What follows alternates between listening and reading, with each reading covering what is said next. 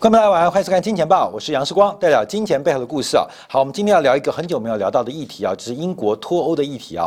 呃，做这个议题啊，对于我们收视率长期的观察是非常不利的，也不知道为什么，因为大家啊，在这个呃嗯传播媒体当中啊，对于英国或对于英国脱欧的议题啊，这个题目其实很重要，可是常常没有收视率。可是我们今天啊，还是要试图来理解英国脱欧的一个事件跟。即将出现的影响。那在金钱感部分，我们今天要讨论的是讲金融操作的三大原则啊。时间，时间到底是连续的，还是时间？会是无始也无终的，还是时间是可以折叠的？按照时间的概念，我们可以分出分析出三种不同的投资方式，不管是衍生性的权证，还是期货，还是股票或债券的投资，都跟时间有关。你怎么看待时间？你怎么利用时间？你怎么认识时间？会决定你是用什么样的？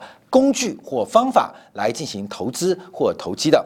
我们先看英国脱的问题啊，因为英国脱的过渡期将会在今年底的十二月三十一号正式结束。可是，在过渡期的即将结束之际啊，英国跟欧盟之间针对脱欧之后的贸易协议，目前仍然没有进展，而且时间已经过了。就是英国首相强生曾经设定在上礼拜十月十五号是与英国、欧盟。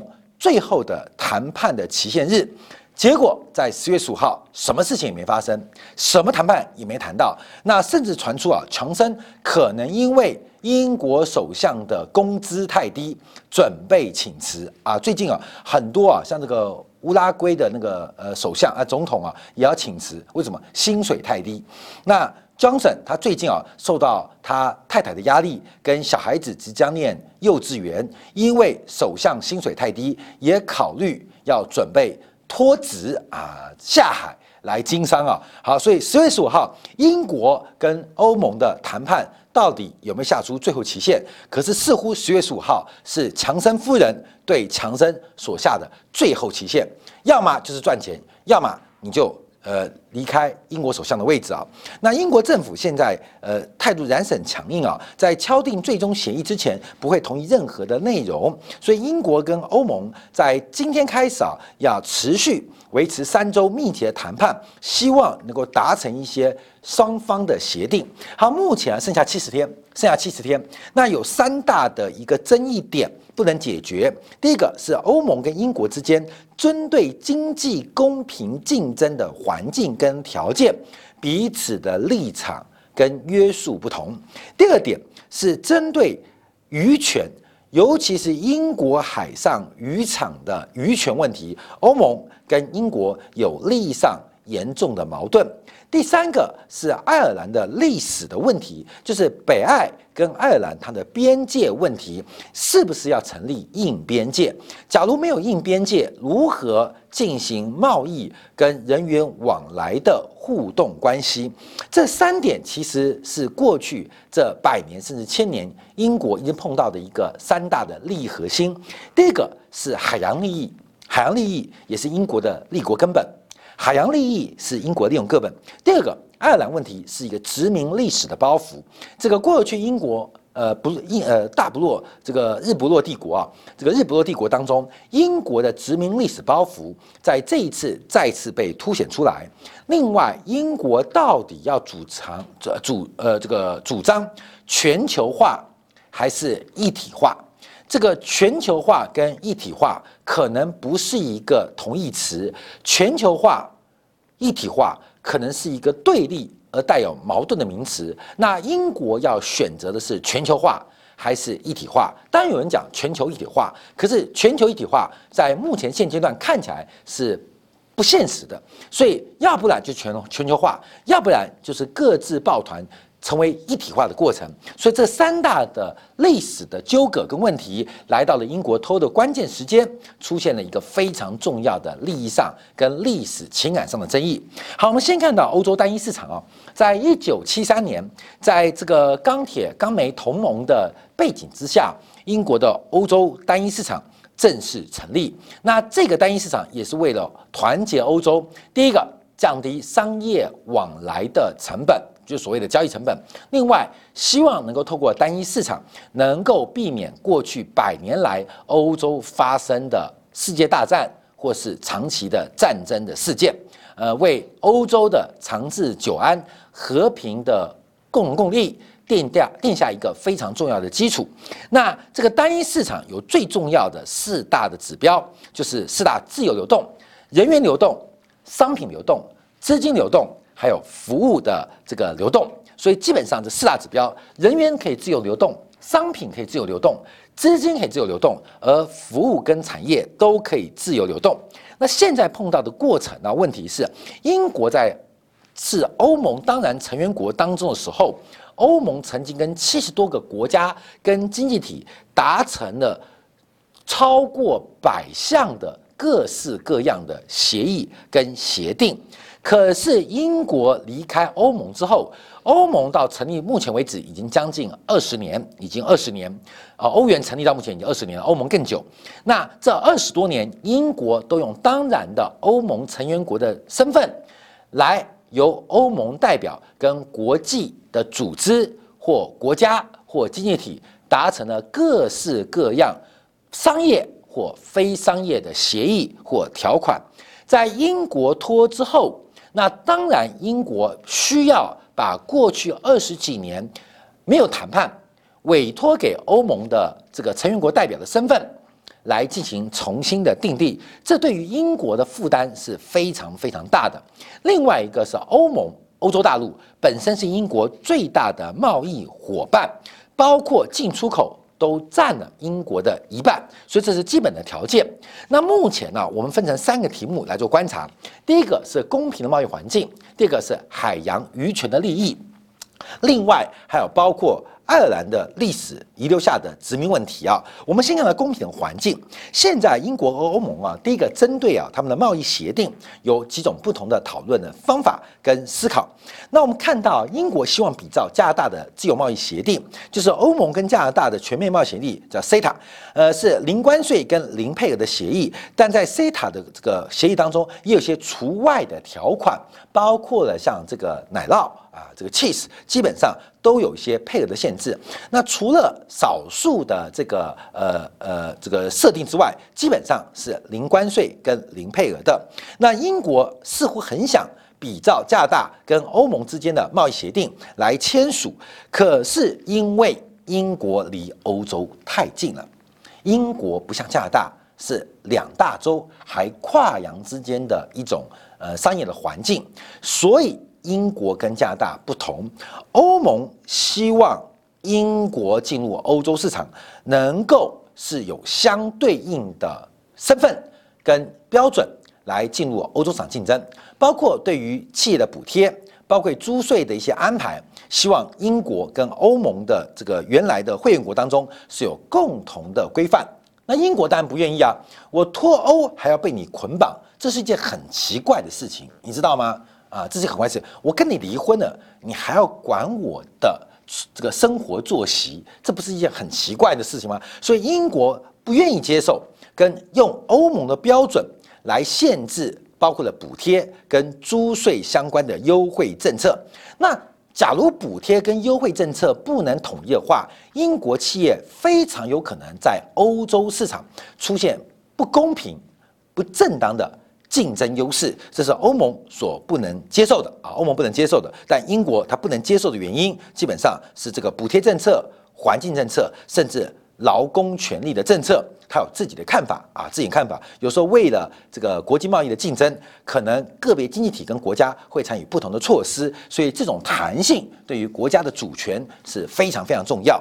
第二个是自由贸易的协定啊，那现在自由贸易的协定到底要如何签订？那英国表示，加拿大跟欧盟的协议是首选。假如无法实现，就是澳大利亚跟欧盟的协议。但澳洲跟欧盟的协议也因为澳洲曾经是英国的。殖民国，所以他们之间的协议关系基本上，我们可以简单来讲，是欧盟看英国面子啊，欧盟看英国面子，就是帮他视为一个相对成熟的伙伴。所以英国脱欧之后，欧盟跟澳洲的贸易协议是要重谈，那是另外一个问题，你知道吗？就是当初欧盟纳入的很多，为了纳入很多会员国，做出了很多折冲跟让步的条款，其中像对加拿大。对澳洲都是看英国面子，因为欧盟非常希望争取英国进入欧盟。那现在英国反过来，反过来啊，要求这些条件，要条件，这像什么啊？今天呃，这个呃呃，嫁到欧盟家，嫁到欧盟家，顺便啊，把自己的弟弟跟妈妈带来，那跟夫家就谈好，我妈妈跟我一起过来，她是照顾我，她不是照顾你，所以我妈妈来我们家，嫁到你们家，嫁到你们家。他不用扫地，不用做饭，好，那当然接受嘛，因为我爱你，因为我爱你，所以基本上这个我们可以讨论。那我弟弟啊年纪轻，所以他跟我一起到我们家，呃，你要照顾我弟弟，所以每天要给他五千块，每个月给他五千块的零用钱。好，我爱你，我也接受。那离婚之后啊，离婚之后，哎，离婚之后谈条件哦，哎，弟弟的条件跟妈妈的条件还要依旧，这个至死不存在的基础。还要谈下去，也是欧盟跟英国目前呃这个呃讨论的争议。另外是欧盟要求英国要遵守这个欧盟的食品跟动物健康的规定，但英国表示啊，它有权，它保留自己的主权。那最大对英国现在最大的问题是，也是欧洲的筹码，就是英国在欧洲市场当中有牌照通行权，所以各式各样的行业可以在欧盟各国来挂牌执业。挂牌执业脱之后，这个银行跟投资公司将丧失这个权利啊。呃，这举什么例子啊？这举什么例子？举大家关注我，时光在过去两年不是在上海工作吗？那上海这家公司出现了牌照跟执行业务人员资格的认定，执行业务人员资格的认定啊，这要讲哦，这两岸服贸协定本来两岸之间的专业牌照是可以互相承认。直接进行简单的互换，可是你要知道，两岸的服务贸易协定因为没有通过，所以很多资格的互换没有对称的窗口来进行呃这个牌照的验证啊，这很重要，所以变成很多在台湾取得证照的人在大陆的执行业务，他的资格处于一个灰色地带。这个灰色地带就是政治放宽，可是法律可能是从严的哦。这问题就变很特别啊。所以我们可以看到，英国脱欧之后，很多在欧洲职业的律师、会计师，甚至金融业的牌照，它会变成一个很特殊的架构，可能所有的牌照都要重新取得，所有的从业人员可能要重新考照。啊，这很重要，就看欧洲跟英国之间的关系。所以，我们从这边做观察。假如英国跟欧洲，假如一旦谈判失败的话，那就要退回到 WTO 的准则。所以，包括了关税，包括了边境的检查，还有通行证的回收。那更重要，对于英镑的地位可能会产生巨大的一个冲击，因为英镑在国际是一个主要融资货币，也是国际的储备货币之一。所以，假如英国的经济，相对于没有那么大市场做依靠，那到底在全球化还是一体化过程当中，英镑的地位如何是值得做关注的。所以，我们第一个看到的是这个英国在这上面的抉择。英国决定脱离欧洲一体化，而重新选择全球化的道路。这个帽子是多大，我们就。不能这样做观察，全球一体化，你可以当做一个名词，集合名词，也可以把全球化跟一体化拆开来做处理。像今年底最关注的是东协十加三或加五的一体化过程，这个一体化你可以当做是一个全球化的部分，可是它更像是区域一体化的进程，而区域一体化为的是跟其他区域的联盟跟一体化来做竞争。跟筹码的谈判，所以英国到底是要选择一体化还是全球化的过程？好，这是第一个观察。第二，我们观察的是渔权呢，这个渔权是最复杂的问题。我们看到在。呃，亚洲国家大部分是大陆法系啊，那英美是海洋法系，为什么？这跟从海洋利益来源有关呢？那跟欧洲的渔权的一个谈判，其实非常非常复杂啊，所以大家很容易去想到，从一九五八年开始，英国跟冰岛因为鳕鱼的捕捞，鳕鱼好吃啊，鳕鱼的捕捞所进行的三次几乎准军事行动的冲突。准经济手手行动的冲突，但这三次英国跟冰岛在选于利益当中军事上准军事上冲突，最后英国都是输了，并不是英国打不过冰岛的海军，而是国际的环境不容许英国欺负冰岛。所以，我们这边要先讲到这个鳕鱼的这个状况跟环境啊。后面我们从这张地图先看一下，这是目前整个欧洲的一个专属经济区的一个范围。绿色的是欧盟国家，绿色的是欧盟国家，以两百里的经济海域来做观察。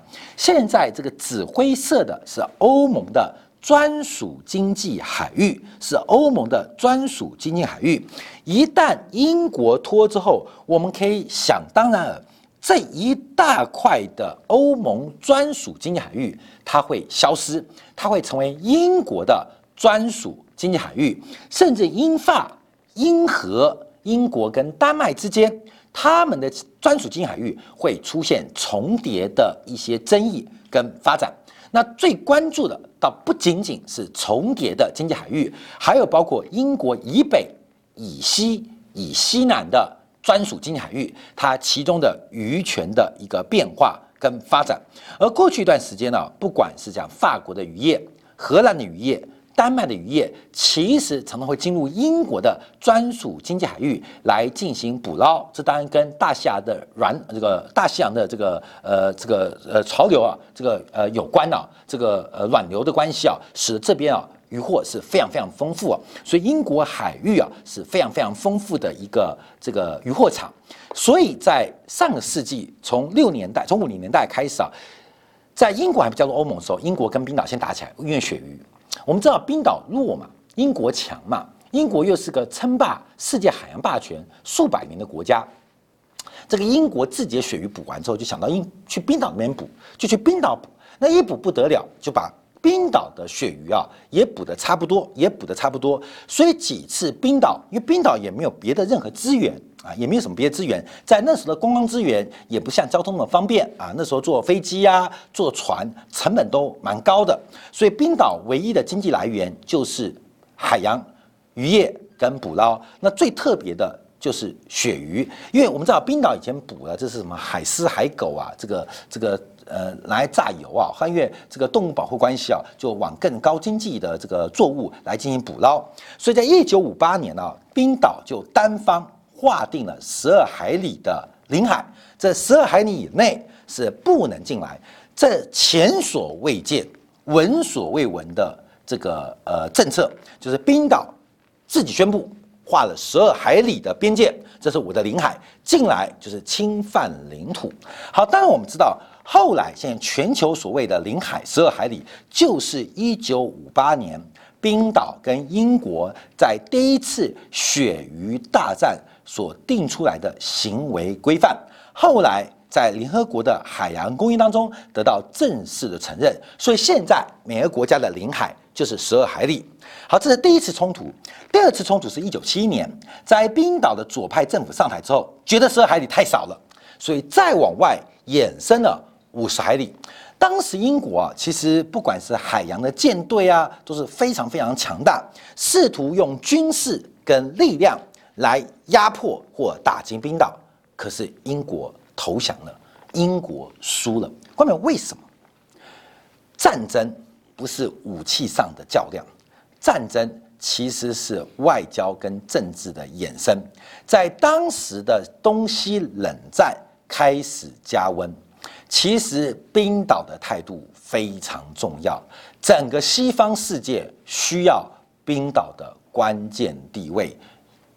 格陵兰啊，各位，格陵兰啊，这怎么，所以冰岛它有非常非常巨重、巨大而且重要的战略地位跟外交地位，所以在西方国家的压力之下，一九七一年的英国仍然非常强大。可是，在各国的协调之下，英国是以认输投降啊，认输投降啊，也没什么投降，就是认输。所以第二次鳕鱼大战。冰岛又赢了，第三次是一九七四年，这个冰岛胃口越来越大，再把这个经济海域啊从五十海里推到了两百海里，推到了两百海里，这过分啊！从十海里变五十海里，从五十海里变两百海里，这个食髓知味，得寸进尺啊！这个英国人形容冰岛。这几句成语是再好也不过，太过分了。那冰岛为什么能够把经济海域推成两百海里啊？这又扯到另外一个啊，就不是鳕鱼了，就是龙虾的问题。这个龙虾又跟这个冰岛跟英国什么关系？因为在一九六一年呢，这个法国的渔船呢，远洋渔船跑出西非捕什么？捕龙虾。捕捕捕捕捕捕捕捕捕捕捕完了啊！英国哎，法国叫西非海域龙虾捕的差不多了。法国渔民讲说怎么办？没有龙虾，龙虾不一直很赚的，捞起来没成本，卖起去几几十万、几十或几百法郎。所以他们想说，哎，大西洋的另外一边应该有龙虾，所以他们就跑去巴西捕。在一九六年代、一九五年代末期啊，法国的渔船就开到巴西去捕龙虾。巴西的渔民以前是没有太在意这个龙虾有多少，可是法国透过经济科学化的捕捞捕捞，直接伤害到巴西渔民的生计，这事情啊就变成外交大战，甚至军事大战。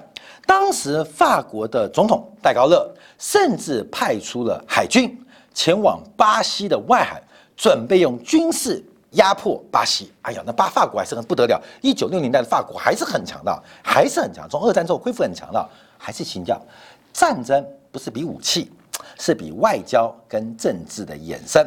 戴高乐是一个超级。非常不合群的西方领袖，大家都知道戴高乐，什么反美啊、反右啊，所以基本上这个其他国家都趁机会给法国穿小鞋。所以在这场龙虾大战当中啊，法国的军事武器的优势无法展现，因为没有得到其他西方国家支持。相反的，英美还在背后支持法国，所以这时候就开始吵架。吵架，这个龙虾到底是谁的？这个。巴法国说啊，我又没到你十二海里的领海捕，为什么不能捕？这个鱼啊游来游去，我只要不要在你的领海或领土捕捞，你不能管。这海那么宽，有边界，鱼游过去我就放弃，鱼游过来我当然捕起来。那巴西就说不对，龙虾不是鱼，龙虾它不是鱼的一种，龙虾是用爬的，它不是游的。假如它是一个爬行动物，它的两只脚。是站在巴西的大陆棚之上，那也就是按照国际的海洋的惯例，它只要两只脚是站着，那就是我的领土，这个龙虾是我的。但法国认为龙虾是游的，关键，龙虾是游的，你不信抓龙虾，龙虾你去压它，它就会虾子嘛，会跳啊，会跑掉，它是游的。那法国坚持龙虾是爬的，所以龙虾到底是爬的？还是游的会决定到底龙虾是谁的。龙虾甲是用爬的，那基本上龙虾就是巴西的。假如龙虾是游的，那龙虾法国就可以等它游过来把你抓起来。所以到底龙虾是游的还是爬的，成为整个巴西跟法国的一个呃外交的争执点啊，争执点。打仗之前先要辨别，你看龙虾是爬的啊，巴西的海军说法国人滚蛋滚蛋。那法国人渔民就证明，你看龙虾是游的啊，巴西人你不能管我，我要捞多少就捞多少。这个事情啊一直争执到六年代啊，直到巴西的海洋专家说啊，假如龙虾是用跳着游，就叫鱼类的话，跳着游的鱼类，澳洲的袋鼠就是跳着走的鸟类啊，因为袋鼠是跳着走嘛，所以假如跳着游算是鱼类。那袋鼠是跳着走，它就算是鸟类啊。这个继续争执。那这个故事啊，一直到一九八二年联合国的海洋公约啊正式签署之后，才正式解决。所以十二海里领海的定义是来自于冰岛跟英国的第一次选鱼大战。那两百海里的经济啊，这个之争啊或定义，主要是来自于巴西跟法国针对龙虾是爬的还是游的。最后，在一九八二年的联合国海洋公约就说：“你不要吵了，不管龙虾是跳着走、跳着游，还是用爬着游，都不重要了。反正两百海里啊，就是经济海域，才解决了龙虾到底是跳着游还是爬着走啊这个问题啊。所以看到没有，有一群人就失业了，因为在那个年代啊，其实法国跟巴西啊都赞助了非常多的海洋专家，然后做什么研究？做龙虾。”到底是爬还是游？那一九八二年联合国海洋公约签订之后，这群海洋专家全部失业啊，全部失业，看到没有？全部失业，因为龙虾是爬还是游，变得不太重要。所以啊，有时候我们在从事相关行业的时候，要注意政治啊，注意政治啊，每天吃好的喝好的。你看我做，我先做什么研究啊？我做龙虾研究，为什么龙虾研究？龙虾是爬的还是游的？你知道吗？知道有什么重要哦？跟你讲很重要，这是欧洲跟我们拉丁美洲殖民战争的关键。讲完之后，你觉得你好伟大啊！一九八二年之后，没有人关心龙虾是游的还爬的，导致大量的海洋专家失业啊，因为龙虾的研究不再重要。所以我们看到这个渔业的战争，渔业的利益是非常非常巨大的。那现在的利益啊，卡在这一条很麻烦，因为大量的欧洲的渔船啊，这是直接利益。大量欧洲对于渔业产品的消费需求，这是英国想得到的利益，开始产生了争执，产生产生了一些极大的这个冲突啊。所以，我们再往下观察，会看到很多变化。因为啊，这个呃鳕鱼的游动，它主要在北海渔场。那北海渔场主要是因为北大西洋的暖流跟北极的寒流啊交汇，这个渔场就跟台湾的东岸啊，这是巨大。呃，尾鱼的渔场一样，所以这个包括了鲱鱼啊、鲭鱼啊、鳕鱼啊，是世界四大渔场之一。可事实上，鳕鱼的捕捞在上个世纪末已经基本上差点灭绝，现在才慢慢恢复。所以，整个北海渔场到底是谁的？取之不尽、用之不竭的利益，就像是印钞机哦。关淼其渔夫真的不错，四块钱认识一个女生。那因为不能高攀，为什么？因为他家有船，他家是做渔业的。那我就说，那你爸爸哥哥都上船，那不是很辛苦吗？他说没有啊，他们每天都在家看电视啊。我怎么可能？不是很辛苦？没有啊，每天都在看电视，我都不知道他们干嘛，都每天没事做。为什么？一个礼拜出海打捞一次，家里吃喝享用不尽，吃喝享用不尽，就是一个礼拜出海一次，家里吃喝享用不尽，他就觉得。做渔夫好棒好棒，好好好好，因为这个呃没有成本，取之不尽、用之不竭的资源在于北海渔场。那我们再往上观察，因为这个渔权战争又扯到消费者，因为啊英国人想吃鳕鱼，德国人喜欢吃鲱鱼啊鲱鱼啊，这个鲱鱼又是一个非常臭的鱼类，全世界最臭的食品在东方就是中国的臭豆腐，或是越南、泰国的虾酱，在西方最臭的就是。这个飞鱼的罐头，听说非常非常的恶心。当飞鱼罐头打开之后，臭豆腐都变香了啊！臭豆腐变香了，这是一个非常怪，因为它是无氧的发酵，所以它的味道特别奇特啊。所以我们看到消费者的习性，它背后代表着巨大的利益，它是极大的利益。中美之间都会为地上的农作物吵得这个不可开交，那更不要讲。欧洲大国对这种高经济的渔获，他们的利益关系，好，这是我们做观察。当然，法国也非常不爽，因为法国之前扇贝战大战还记得吗？前年啊，二零一八年的时候，我们也做过专题啊，这个扇贝啊，扇贝啊，跟张指导扇贝一样，扇贝会走，扇贝会跑，所以这个扇贝很麻烦。那法国啊，为了保护扇贝，规定每年十月一号到隔年的五月中是捕捞期，其他时间扇贝在休整，在长大。在结婚，在谈恋爱，可英国人很绝，英国人残杀幼苗啊，老的扇贝啊我也要，小的扇贝也不放过，老的嫩的我都要吃了。你知道英国人口味很大，所以管它大小都捞，所以导致英国跟法国之间啊，在前年二零一八年不是出现过那个扇贝大战吗？法国渔民拿那个汽油弹丢英国渔船，我相信观众有家还有点国际新闻的印象化，注意啊，那时候就是在诺贝尔诺诺曼底呃外海啊。诺梅外海搞那个扇贝大战啊，法国渔民就拿着汽油弹狂丢啊，然后拿那个鱼枪狂射，把英国人吓死了。为什么？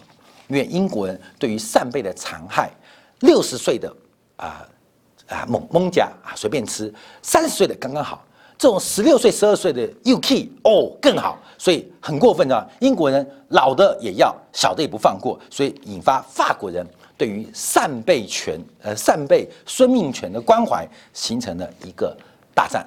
其实说来说去就是钱呐，所以这个渔权的问题现在谈不定。好，第三个问题是有关于北爱跟爱尔兰的问题啊。这个爱尔兰在一九二一二一年一分为二，大家可能知道，因为北爱的这个暴力或武装的一些恐怖活动，在上世纪八十年代其实非非常横行啊。美国好莱坞也拍过几部电影啊。那这个本身内部是爱尔兰民族的统一要求，就是民族自觉的要求，所以脱英跟亲英两派一直争夺不定，一直到一九九八年签署了这个贝尔法斯特协议，确定了北爱自治权跟爱尔兰共和国的关系之后，这个动乱才结束。那现在又来了，北爱属于英国的，爱尔兰属于欧盟的，北爱跟爱尔兰中间是什么关系？好看没有？这是放大，就是北爱跟爱尔兰中间的边界啊，在陆地上边界。呃，抽象观察大概是五百公里的边界线，可是上这个边界非常非常的呃好笑，非常非常好笑。这个看不见啊，关面很多，因为就是，比如山东跟江苏的边界在哪边？关没有？地图上看得到，你真实看的话，有时候看不到啊，看不到。欧洲很多国家啊，走过去比利时，走回来法国，哎，常常发生这种事情啊。所以北爱。跟爱尔兰的边界，其实在一九九八年这个贝尔法斯特协议之后，其实它是一个呃法律上、契约上的关系，可现实的地理关关系啊，并不明显或强烈。虽然存在着四百个法律意义上的边境路口，可事实上它的边境存在的。非常模糊，非常模糊，尤其是商业往来之间关系。那什么是贝尔法斯特协议啊？这贝尔法斯特主要是因为爱尔兰的问题啊，因为这个爱尔兰的一个这个呃跟英国关系啊，一直是战争关系啊。这个在。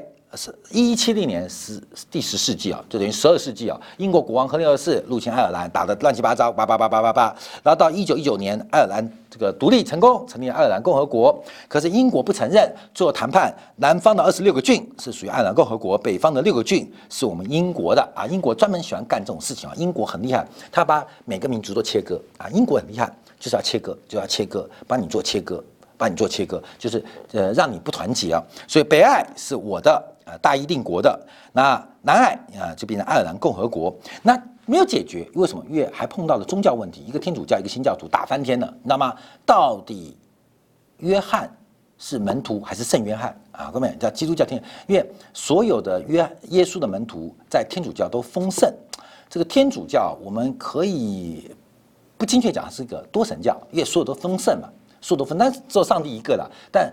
呃，就十呃十二大门徒啊，啊十二大护法啊，左右门徒啊，耶稣是大师兄啊，这种概念啊，这天主教的呃不不不，我们比较不不精准的这样讲，就是都丰盛啊，都是神，就跟我们办文昌帝君啊，什么帝君一大堆，什么都丰盛，都封成神。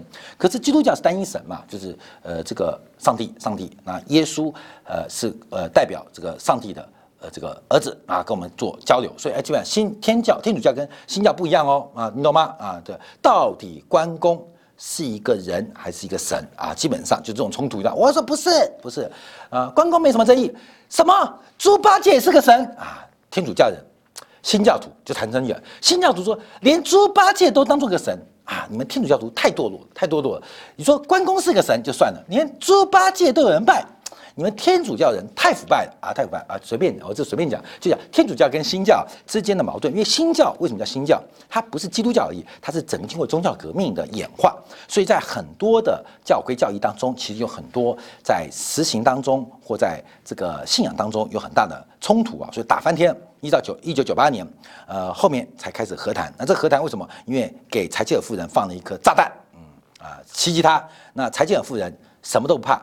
只是怕过两次事情，看到没有？一个当然怕炸弹，一个就是怕人民大会堂的阶梯啊，那个阶梯好奇怪啊，走不完，走了一半还跌倒啊。蔡政府就是最恨的就是人民大会堂的阶梯，另外就是呃北岸呃反抗军放的炸弹，那平常很凶哦，铁娘子哦，嘣一声啊。吓尿了，吓尿了啊！就和解了，就和解了。所以，我们看到这个基本上也为当年和解带来协议。所以，当初啊是花了很多性命，花了行情的冲突达成的协议。现在很麻烦，这个北爱跟爱尔兰的关系到底是硬边界、软边界？本来谈好喽，看到没有？你知道《金钱报》为什么做不完，可以做到两千多集？你知道吗？不是我们很无聊，世光很爱讲，是本来做完的题目竟然被推翻，重来谈一次。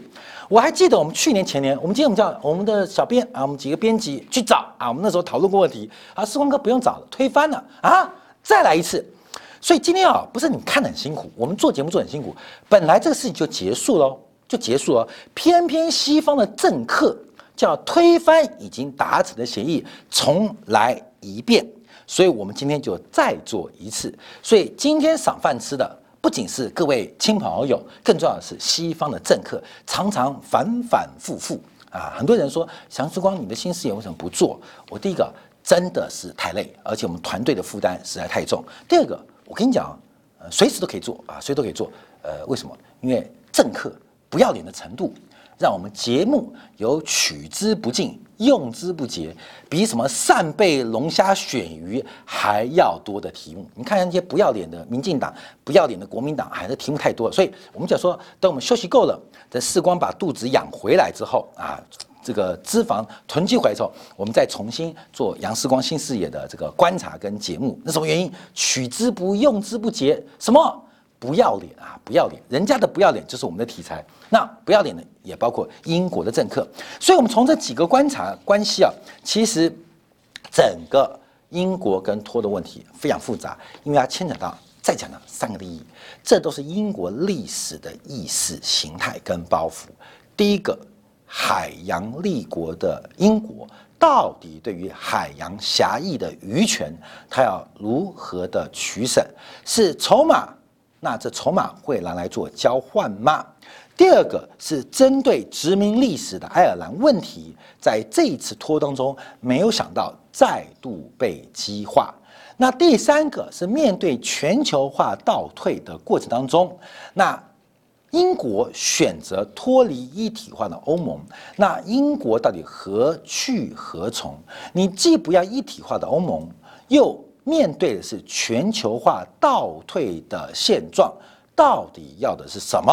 观众朋友，其实我们只关心英镑、英国跟欧洲问题，而约翰长生基本上他只关心的是他薪水不够，他小朋友上幼稚园不够的问题，所以政客。跟政治它中间的距离其实是蛮遥远、蛮大的。好，我们非常感谢观众朋友今天收看，我们休息一下，稍后我们针对啊时间的概念，到底时间会不会消会不会消失？时间会不会连续？时间可不可以折叠？我们要透过包江省，还有最近裴洛西的讲法，为什么他们下的最后通牒都第一个没有最后，呃，这个碟。也没什么杀伤力，到底时间是可折叠的，还是时间约定会消失，还是契约关系会一直存在？它取决于我们面对行情之中，你选择的三种不同的维度跟工具方法。好，试一下，马上再回来。